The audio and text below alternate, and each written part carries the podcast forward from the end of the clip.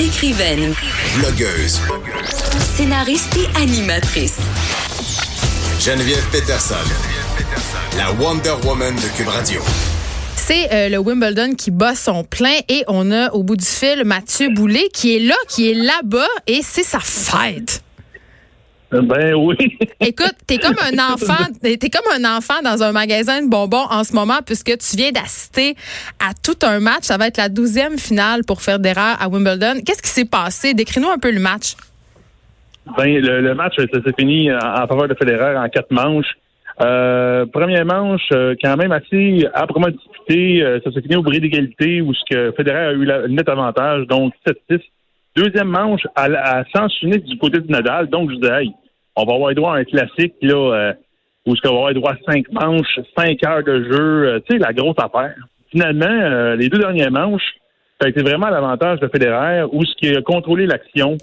Euh, pendant ce temps-là, Nadal, euh, on- il peinait aujourd'hui. On, on dirait qu'il n'était pas dans son assiette. Il était comme, il essayait là, des certains coups, mais il y a beaucoup de coups à l'extérieur, des erreurs non provoquées. Et euh, je pense que Federer a été vraiment euh, très très fin renard dans ce match-là, où ce qui a pas paniqué, il a fait ses, petites affaires, mais il a été bon au bon moment. Il a été, euh, il a été, il a été vraiment euh, opportuniste. C'est le bon mot que je pourrais utiliser pour euh, Roger Federer aujourd'hui. Opportuniste. Et c'est la marque des grands champions. Être bon au bon moment, ça, ça ne s'enseigne pas. C'est instinctif. Et Federer, aujourd'hui, il y a eu, il y a eu cet opportunisme-là. Et pendant ce temps-là, Nadal avait une journée plus difficile au bureau. Euh, mais pas, il n'a pas été mauvais à souhait. Il a juste été moins bon que d'habitude. Et là, on, on a une victoire de- en quatre manches de Federer. Euh, je pourrais dire que c'est vraiment un, un match que je, je m'attendais à un classique, mais finalement, j'étais un peu déçu. Euh, parce que Nadal, justement, était moins dans, dans son élément aujourd'hui. Donc, on a droit à une finale Federer-Djokovic euh, dimanche. Euh, ça va être tout un match encore une fois, mais euh, euh, Djokovic n'est pas numéro un mondial pour rien par les temps qui courent. Donc, euh, Federer a encore une autre grosse journée de travail devant lui. Oui, puis il y a 37 ans quand même, là, ça on peut pas se le cacher, même si c'est une machine. Oui, c'est ça, exactement. Ben, il y a 37 ans, puis on dit que ça paraît pas. Je te confirme que ça paraît pas. non, mais Geneviève, c'est incroyable. Je, je cherche les rides dans son visage, j'en vois pas. Ben, peut-être qu'il y a un peu Euh, d'aide, là, on sait pas, mais en tout cas, mais c'est vrai qu'il est particulièrement bien conservé. Mais je reviens sur le match Federer-Nadal. C'était un match historique parce qu'évidemment, c'était la première fois qu'ils rejouaient ensemble sur une surface gazonnée depuis, je pense, 10 ans, là, corrige-moi si je me trompe. 11 ans. Il, il- 11 la dernière ans. fois, ils avaient joué ensemble, euh, v'là 11 ans en 2008. Euh, on avait eu droit à un, match incroyable de, cinq, de 4 heures, de 5 manches, de beaucoup de bris d'égalité. Ça avait été vraiment un classique. D'ailleurs, c'est un des plus matchs, des, des matchs références dans l'histoire du tennis. Euh, Aujourd'hui, on n'a pas eu le droit à ça. Ils n'ont pas accepté ça les deux joueurs, malheureusement, malgré que c'était un match assez âprement disputé, mais encore là, euh, on, on est loin, on est, on est loin du match de 2008. Euh, mais moi, je pensais vraiment que Nadal gagnerait aujourd'hui. Mais Euh, les quatre ans de différence, euh, je pensais que ça allait faire son œuvre aujourd'hui, mais ça n'a pas été le cas pendant tout.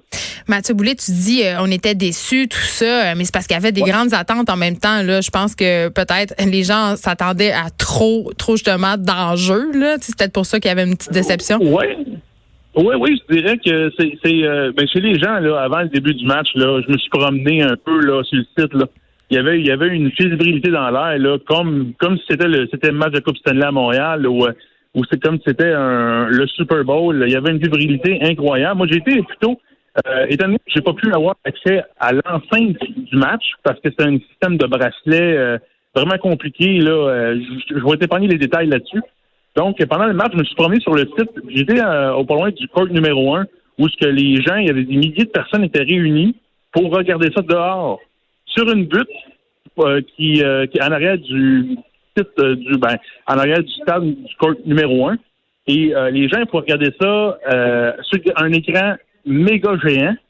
Et euh, j'étais surpris de l'ambiance. Je m'attendais à quelque chose de plus bruyant que ça. Ben non, ça s'est fait dans le respect, comme si les gens assistaient au match sur le court central. Mais, mais c'est Euh, drôle, c'est drôle que tu me parles, que tu t'attendais à une ambiance survoltée, parce que moi, dans ma tête, les spectateurs de tennis, c'est du monde un peu coincé. Oui, mais, euh, ça- mais, mais ils savent apprécier. Sauf que faut que tu comprennes que euh, ils savent apprécier les beaux coups. Il y a eu des échanges, là, il y a eu un échange de 23 coups là, tout à l'heure. Les gens étaient debout. Ils se sont levés d'un trait. même si, même David Beckham qui était là, il s'est levé debout, puis il a applaudi, puis euh, euh, tu sais, je veux dire, les gens savent apprécier les, les, les belles, les, les, beaux échanges. Donc, euh, oui, peut-être qu'ils sont peut-être un petit peu coincés, mais ça va aussi avec le avec euh, le statut social aussi euh, des gens qui sont ici. Là, c'est pas la même chose. Euh, c'est pas la même chose qu'au hockey, mettons, ou, au baseball, où ce que là, le monde mange des pinottes des estrades. Non, mais là, attends, Mathieu Boulay, là, je suis une fille, là, tu me dis David Beckham.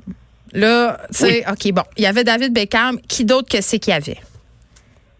Ben, il y avait, il y avait évidemment plusieurs personnes de, des différentes familles royales, là.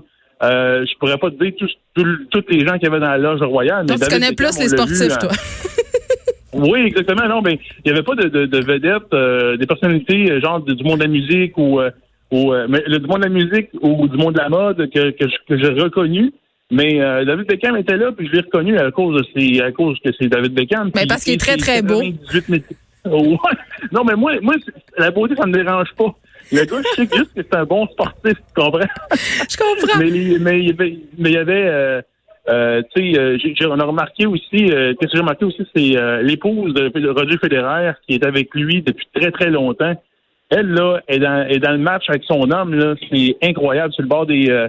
Dans, dans, elle est à côté des entraîneurs, mais elle encourage son homme. Là, dès que quand va être plus difficile, ta voix de vous applaudir, euh, elle l'encourage. C'est beau de voir ça parce que ça fait longtemps qu'ils sont ensemble.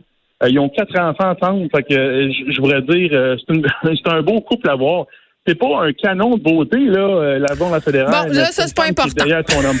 c'est pas important, ça. Je, je, je vais t'arrêter ici pour pas que tu t'enfonces davantage. merci oh, beaucoup. D'accord. Merci beaucoup, Mathieu Boulay, t'es journaliste sportif. bonne journée. merci, Mathieu Boulay, qui est journaliste sportif pour le Journal de Montréal. Je connais rien au tennis, mais j'avoue que tout le glamour autour du tennis, l'ambiance, euh, puis aujourd'hui, c'était un match historique, donc on pouvait pas passer à côté. C'est déjà fini pour nous pour cette semaine. Il y a Rose Aimée, Automne Témorin qui suit après. Je vous souhaite un excellent week-end. De notre côté, on va se retrouver lundi de 1 à 3. Bye tout le monde.